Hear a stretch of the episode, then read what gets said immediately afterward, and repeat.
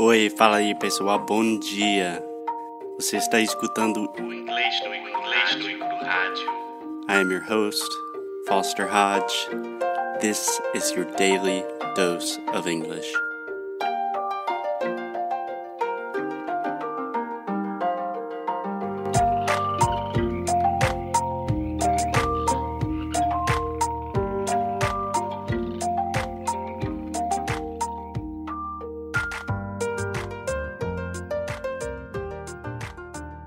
Alexia, do you want to start?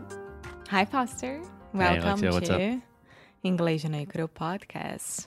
And Um, yeah, I'm not trying to be Why? too uh, picky, but technically we call it English no Cru Rádio, okay, I'm so sorry. but it is a podcast. Of course it is. It is a podcast. So welcome to another episode of English no Cru Rádio. Hey. and today we are going to talk about another kind of phrasal verbs. Yeah, another episode on phrasal verbs. Vocês vão sofrer pra caramba. But it's really important. All the phrasal verbs that we are talking about, we use a lot daily Yeah. basis. Literally, I cannot exaggerate how much we use phrasal verbs in English. so, what I recommend is do not let them make you crazy.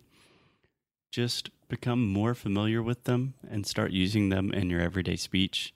And then they are not a scary thing. Like, uh, I don't want to study phrasal verbs because it's so scary. And sometimes you are already using it and you don't know that it's a phrasal verb. So, Yeah, and that's how you should. You don't want to know if it's a phrasal verb. That's not the goal. The goal is that you just have an intuition that you're speaking correctly, right? yeah. Okay, so phrasal verb of the day are phrasal verbs related to which verb, Alexia? To look. To look. Okay. So before we start, a quick pronunciation tip because you know how much we love pronunciation.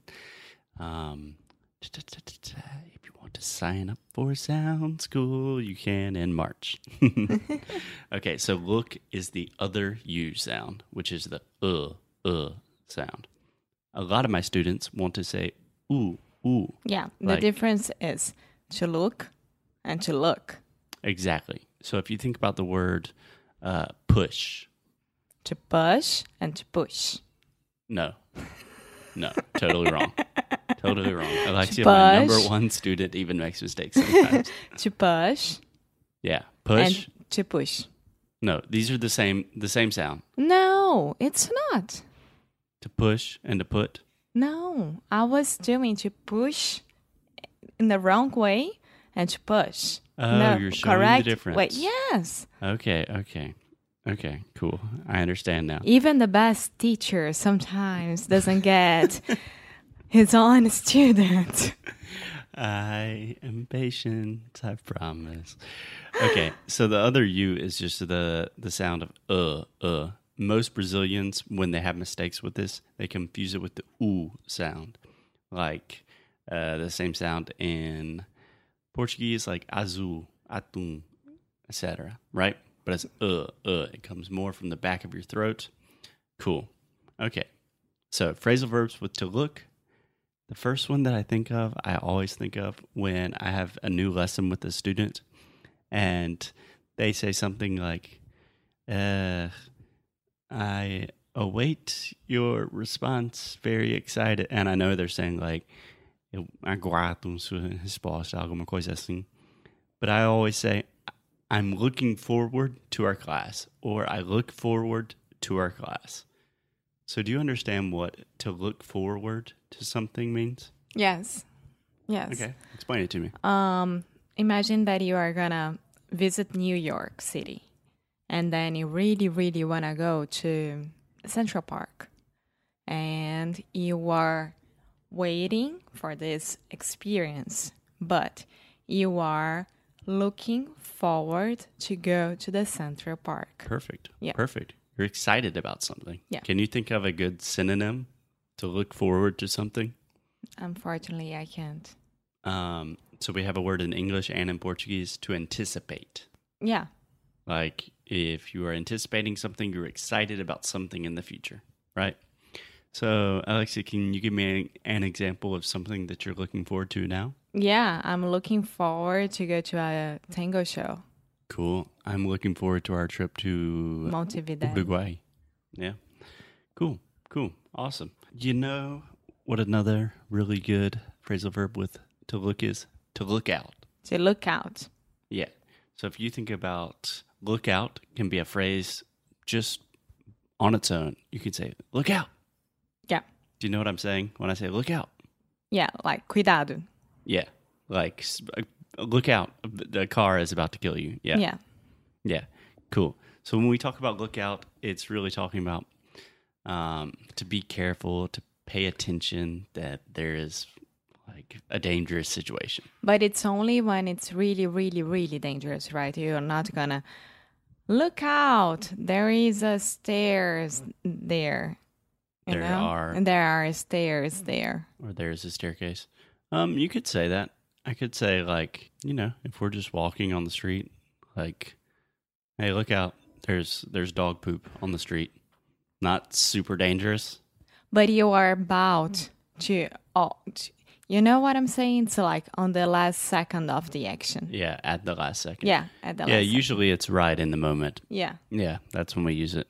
You can also say look out um, when we're talking about people. So, like, Look You- out at someone because he's not your friend. no, no, Okay. good try. This is a very important thing that Alexia is very good at is just trying to experiment with new things. And if it's wrong, a native speaker, even who's not a teacher, will be like, huh, what do you mean by that? And then you'll learn the right way. Yeah. So, language is a creative process. It's not an analytical process. Não é, gente? Pô. okay, so to look out for someone, I could say, like, for example, my uh-huh. big brother Yeah. always looks out for me, which means he has my back. Another phrasal verb, which means, you know, he, you know, he's watching me to make sure that I'm doing the right thing. He's taking care of me. Would that make sense if it's an au pair going to United States taking care to take care of three kids and she's gonna look out for these kids? Yeah. Yeah. You could say look out for the kids. I think in that like parent kid relationship, I would probably say take care of. Look out is more of like a mentor relationship. Mm-hmm. Like, oh, he looks out for me, you know? Yeah, so maybe one day this person will be this example and the kid can say it. Okay. Exactly. Exactly. Cool. So another super, super common phrasal verb with to look is to look over. Do you know this one? So this is something I use as a teacher a lot. Is like To someone sends analyze. me to analyze. Yeah. Mm, close, close. Yeah. So, for example, a lot of times people send me an essay or their CV, and I say, okay, uh, easy, give me two days and I will look over this and then I will give you my recommendations. Yeah. So it's to analyze, but really to revise, right? Very similar. Um, but it's just to take a look at, at something to Or to look over a situation as well. yeah, to examine. You hear this a lot with business deals. Like, let me look over the contracts to make sure everything looks good. Okay, Mr. Trump, it's good. Let's make a deal. You know, Yeah. Let's build the walls. don't don't, don't start. Not on my podcast. what about uh, probably the most simple one, just to look at? If you're just looking at something. So, for example, Alexia, I'm looking at the view of Buenos Aires. Yes, you are looking at something. I I I don't know because this We is something translate it to Portuguese. Tô olhando. Olhando, para. Yeah. Olhando. So exactly. So we have to look at, which is olhando.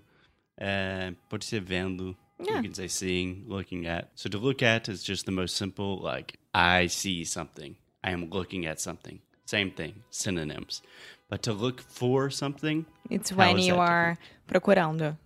right? You are searching. You are seeking. You don't know where something is. You're looking at, like for example, right now I'm looking at my guitar. I see my guitar, it's right there. But if I'm looking for a new guitar, It's, like, I- you're going gonna go to stores and look for yeah, a new or guitar. I lost my guitar and I don't know where it is or Yeah. something. Right. So we have the difference between look at and look uh, for. Exactly. cool. Um, so let's go with two um, two really good ones to finish up are to look up and to look up to. So these are great examples of how just one change in preposition can really change the meaning. So, Alexia, if I say, um, for example, if you ask me what is the meaning of a word in English, and I say, "Huh, I don't know," uh, I'm gonna me look, it up, on the dictionary. yeah, I'm gonna look it up in the dictionary. So, what does that mean? Eu vou procurar o significado. Caraca, é barulhento pra cas- hum, aqui. Caramba. Caramba. Uh, so It's, to look up, like you have to find the meaning. Você Yeah. vai procurar. yeah, to look up is you're trying to find something, right? Yeah. Normally information. So Um, a lot of people will mix look for and look up. yeah, so you're looking for something, which is like an object or something. Look up generally has to do with information. Perfect. Almost always, when you say look up, you're going to be talking about, vocabulary or research or something like that on the internet. Cool. But if we say look up to, if you look up to someone, have you heard that before? Yes, I had. Okay. So, for example, if I say, I really look up to my dad, what do you understand with that? It's like is that you respect him a lot and Yeah. you have him as an example for your life. Yeah. I respect him. I admire him. He's my idol, right? Yeah. So, can you tell me someone other than your dad, because I know you're going to say that, who is someone you look up to? My mom. So, for example, I could also say, you know, I really look up to, it doesn't have to be a certain person. Like Mary Streep. Alexi's just looking for a reason to say Meryl Streep in the episode. Tom Hanks. Tom. Tom. Fechar a boca com M. Tom. Alexis só tem um errinho de pronúncia, que é fechar a boca no final das palavras com um M. Eu fiquei bem melhor nisso, mas em algumas, por exemplo, something ainda é uma, eu não sei, ainda Você É sabe exatamente como fazer, mas... Sim, mas eu não consigo. Igual você com borboleta. Nem vem, porque você também tem palavras em português, tá? Okay, we are not finishing this podcast with a relationship fight. okay, so you can say, I look up to a person. That's the most common thing. Like, I look up to my dad, I look up to Barack Obama, whatever. Or you could I look up like, at Melania Trump. Yeah, to, yeah, to each his own. No political affiliations here. Um, but you could also say to like a group of people, like I look up to people that you know really follow their passions. Yeah. Right. Okay. Cool. Um, so to look up is just searching, researching for information. To look up to is talking about someone you respect. Any more questions? Do you want to do a quick revision, really quick? Let's go. So if what's the difference between looking at and looking for? Alexia, bye. Look at is when you are, uh, oh my God, it's when you are seeing something in front of you. Uh-huh. Uh-huh. And to look for is when you are procurando, when you are searching Perfect. for a new thing Perfect. or something that you've lost. Perfect. Perfect. And um, can you tell me what is something that you are looking forward to? Looking forward to uh, Yeah. going to a tango show. Yeah, perfect. Do you have another example that's not tango, not uh, Montevideo? Yeah, to um to a movie that I forgot the name. Uh, Viva la Vida, Coco something's an animation. I forget. Perfect. Okay. I forgot. Sorry. And oh my God, I'm under pressure. Come on. this is a lightning round, super fast. And if you look over something like, hey, let me look over your thesis or your CV. It's when you are um, not analyzing, but I like this word. It's when you are reviewing. Perfect. Reviewing, revising, and finally, to look up and to look up to. To look up is when you are looking up to a word that you don't know the meaning on the dictionary while you're laughing? No, I just I hear in your voice that you're suffering. I hate and I'm that so scared much. that you are going to be angry yes. And to look it up is when you have someone as an example for your life. To look up to someone. Yes, I'm really under pressure. Didn't expect that. Under pressure. Dun, dun, dun, I think that's a great way to end the episode. if you guys have any questions about phrasal verbs, recommendations for other episodes, send us a message at inglesnocru.com. And please deixa uma review para a gente. Ah, se você tem iPhone, por favor, deixe um comentário, um, um review, porque é o único jeito que mais pessoas vão é, descobrir, Descobrir a gente. a gente. A gente entende que você queira nós só pra você, mas deixa os outros descobrirem. Deixa, por favor. É, mas também eu sei que é chato fazer isso no iTunes, mas eu sempre faço com os milhares de podcasts que eu escuto, porque eu sei que é o jeito que funciona. Então, por favor, gente, leave us a review. Should we stop? We should Yes. probably stop. Okay. Bye. Bye, guys. We'll see you soon.